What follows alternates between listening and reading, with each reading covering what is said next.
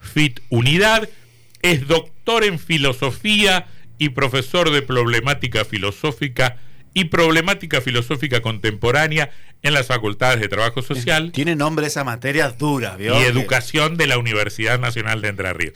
Y quiere ser intendente porque después de haber estudiado Platón, Aristóteles, Hegel, Heidegger, quiere arreglar los, caños de, la ciudad. Sobre todo Heidegger. Heidegger muchos años. Mi tesis de doctorado, de hecho, sobre Heidegger, así que me metí ahí en el alemán duro. Este, en otra época, ¿no? Era mucho más joven, pero ahora estoy en otros temas, mucho más cercano a lo político, de luego, pero... ¿Y le perdonó a Heidegger su, acercamiento? Siempre fue un tema, ese siempre fue una espina como muy terrible, pero hay una discusión, bueno, muy encarnizada, sí, sí, sí, seguro. Pero bueno, ahora estoy con otros temas ya. Y otros temas mucho más cercanos a lo político. ¿Por qué? Eh, concretamente estoy trabajando en la cuestión de la utopía. ¿no? Estoy fascinado con una obrita del siglo XVI que se llama Utopía, justamente la que para la cual el autor inventa esta palabra. Y de Tomás Moro. De Tomás Moro, exacto. Entendiendo utopía no en el sentido de lo irrealizable, que es un sentido mucho más degradado y posterior de utopía, sino en el sentido de pensar un mundo diferente que este, superador de las de, la, de las dificultades de este mundo. ¿no? Entre otras cosas, se, se imaginaba un lugar sin propiedad privada. Totalmente, totalmente. ¿Eh? Sí, la utopía de Tomás Moro es una utopía socialista, con lo cual, bueno, a mí se me reúnen ahí un mm. montón de, de, preocupaciones y de mm. experiencias, sí, seguro, claro. Bueno, entonces lo voy a meter en problemas. Como candidato... Hablemos de la propiedad. Claro, como candidato... El derecho sacrosanto de la propiedad. Exactamente. Mm, este siempre me acuerdo que cuando uno hablaba en estos términos, este, mi recordado amigo el profesor Lambrusquini decía ni hablar. Ni es no es un derecho, no es un derecho, es un privilegio. La propiedad no es un derecho, la propiedad es un privilegio. Bueno, pero usted es candidato a intendente de Paraná. Desde la izquierda, una izquierda que creo ni siquiera en el plano nacional dice hay que acabar con la propiedad privada. Por eso, para venir a lo más aldeano posible, le pregunto, ¿qué le dice usted como candidato de izquierda a los empresarios de Paraná, a los particulares de Paraná, a los titulares de la propiedad privada de Paraná? Bueno, unas cuantas cosas. En primer lugar, que deben respetar lo común. Eh, lo público, ¿no? Este, de hecho, tenemos en otros espacios, bueno, creo que en, ambos espacios, algo de esto se tocó en el debate, eh, por ejemplo, el destino que se le quiere dar al, eh, al, puerto nuevo. ¿no? Bueno, en el caso de Gainza está muy claro cuál es este destino. Quiere eh, abrir espacio para la inversión inmobiliaria y sacarle jugo tanto como se pueda, hacer restaurantes, hacer hoteles, etcétera, etcétera, ¿no?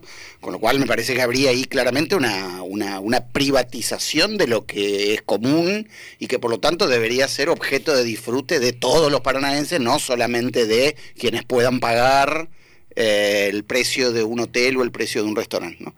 Entonces, la primera cuestión es esta, ¿no?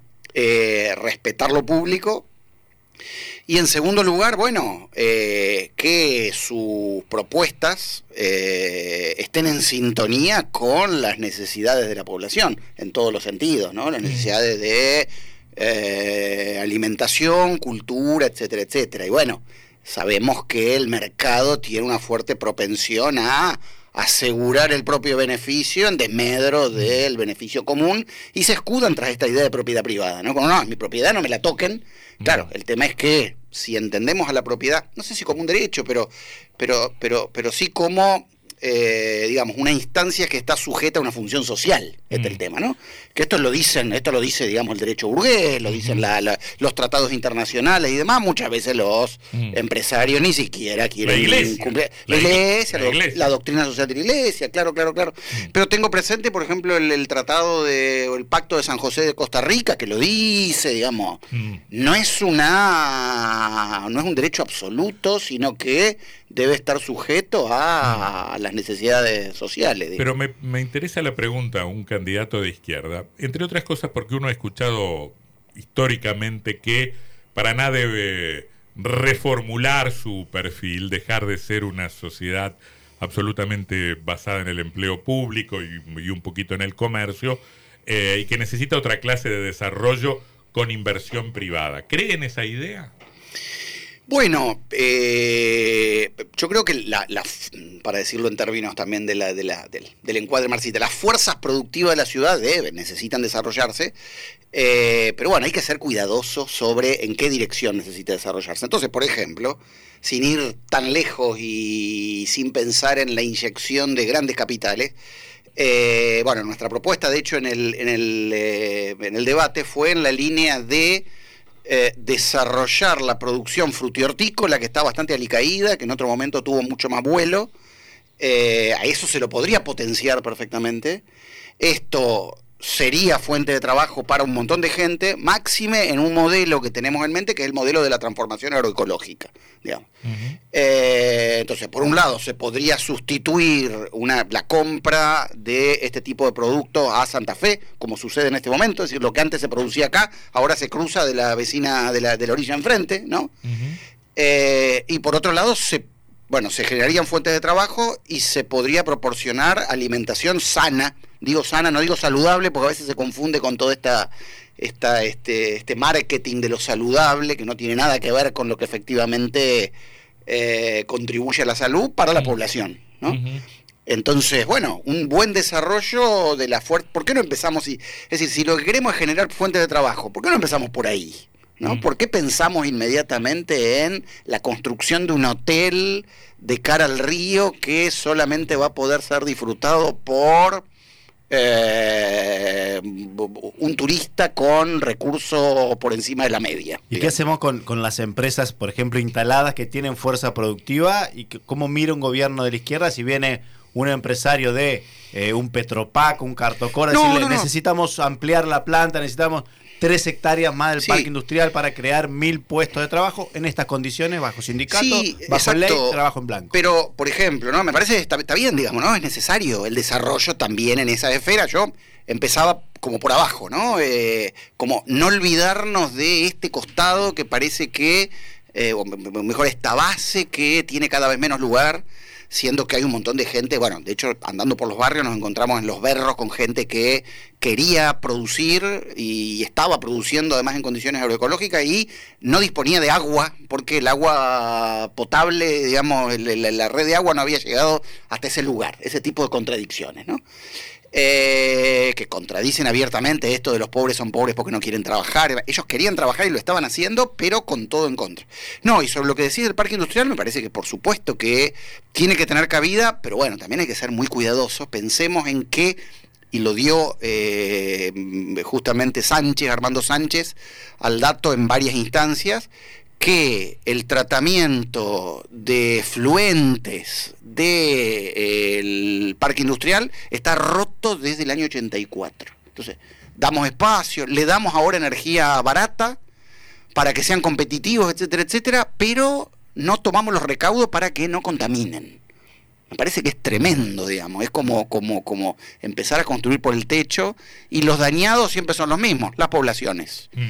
Entonces sí, sí, tiene que estar, la, la, la, la, la tarea empresarial tiene que estar debidamente encausada, controlada, cuidada. Después la cuestión es, bueno, a esos efluentes, ¿quién los paga? O mejor dicho, a, la, a la- a la planta que trata esos efluentes, ¿quién lo paga? ¿No tendría que pagarlo en parte la propia planta que lo genera y que de esta manera produce recursos? Mm. Estamos hablando con Dante Clocker, candidato a intendente de Paraná por la izquierda. Em, ¿Qué le dejó el debate? ¿Mm?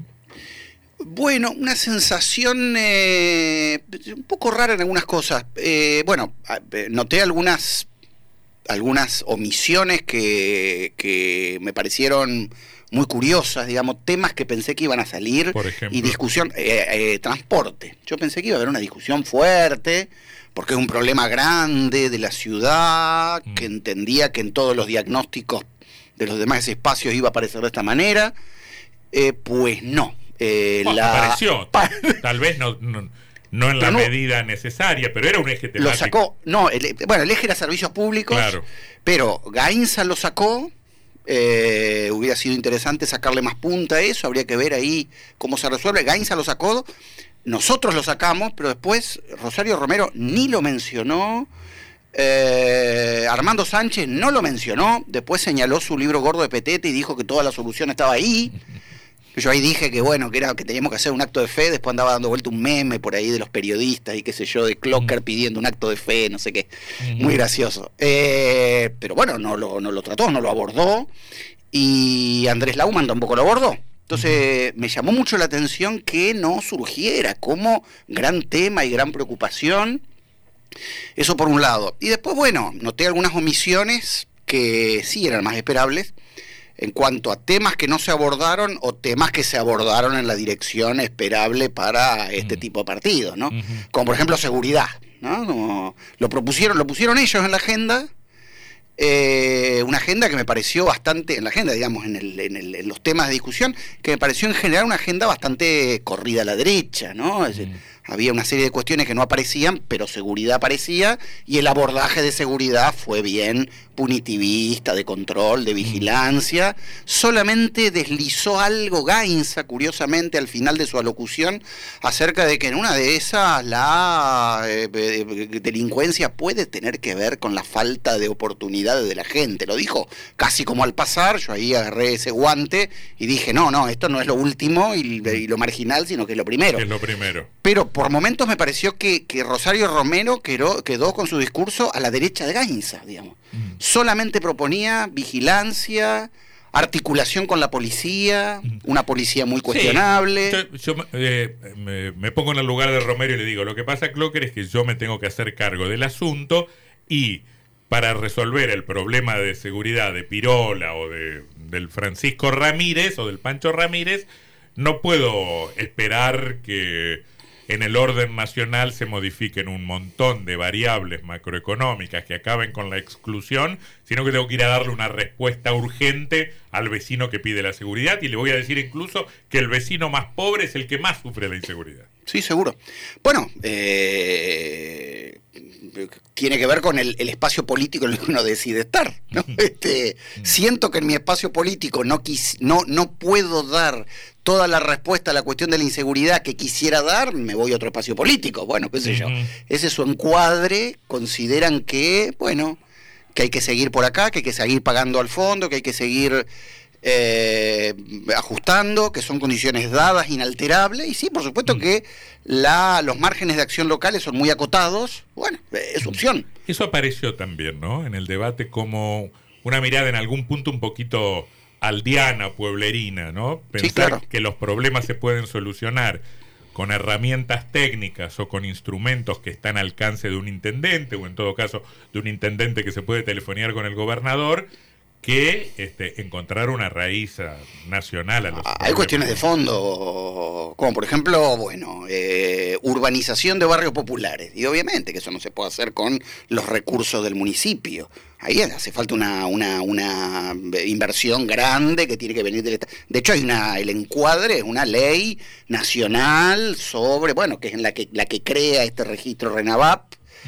pero bueno, ellos sabrán que el Estado Nacional este, ha cortado el chorro, digamos, o va a cortar el chorro. Eh, ¿Cómo mira la, izquierda, esta, la izquierda paranaense, ustedes, esta elección tan particular, en la que se quedaron sin representantes en, a nivel provincial, eh, tampoco diputados nacionales? O sea, va a ir una boleta muy cortita donde habrá presidente e intendente de la izquierda y nada más. Exacto, una boleta mediana, no es, no es corta, pero es, mediana. sí, sí eh, obviamente que no hubiera... ¿Tiene, ¿Qué tienen? ¿Presidente? Sí. ¿Diputados nacionales? Eh, no, eh, de, de parlamentarios. Parlamentario, exacto. Y, intendente y, el local. Exactamente, cuatro cuerpos. Cuatro cuerpos.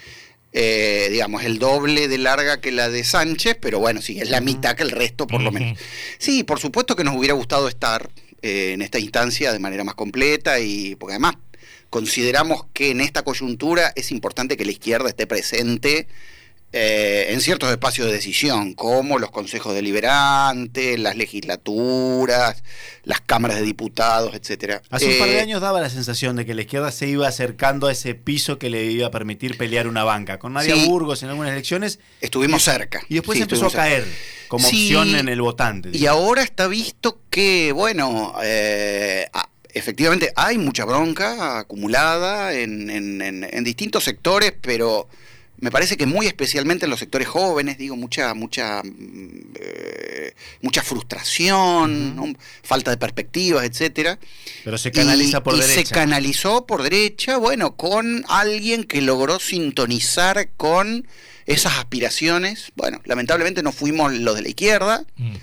También en eso tendremos que ver cómo tenemos que hacer para afinar nuestro instrumento de manera tal de que efectivamente se canalicen esas demandas por vía progresiva y no regresiva, como consideramos, con lo cual ta- estamos haciendo también una autocrítica, desde luego. Perdón, Clocker, porque eso que usted dice se lo preguntamos a, a varios politólogos y analistas con los que conversamos después de las elecciones. ¿Por qué lo, lo, lo presuntamente rupturista viene siempre por derecha, o casi siempre por derecha, y pocas veces por izquierda?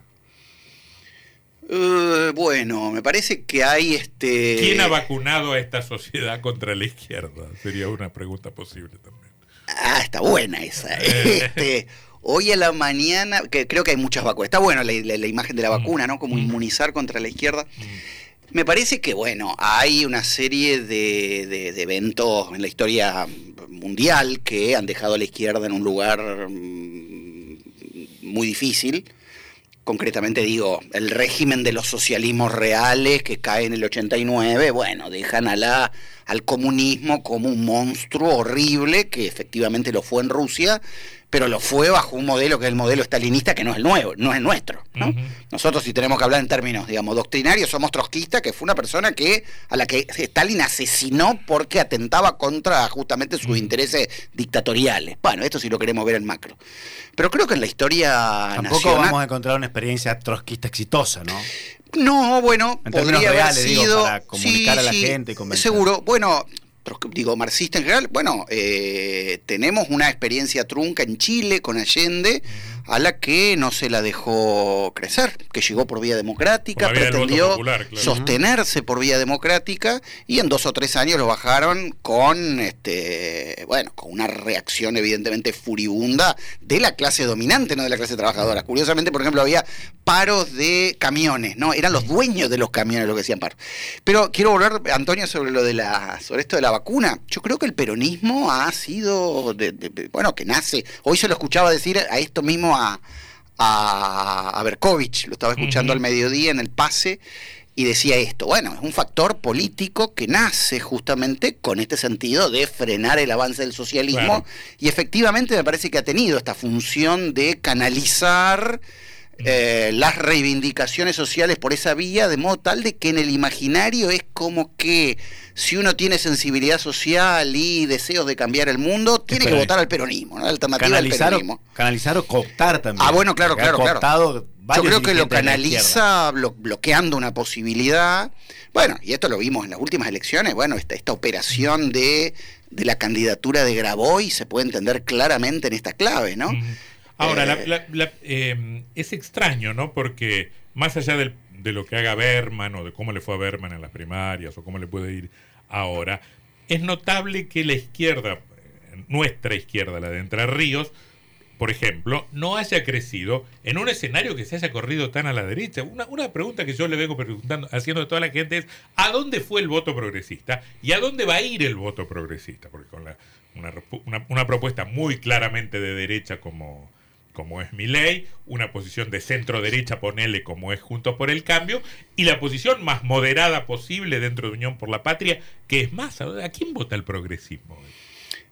Y bueno, me imagino que, que todos esos puntos que fueron a Grabois, que lo votó con, con, con, con, con convicción mucha gente, van a ir a masa, porque era la idea. digamos.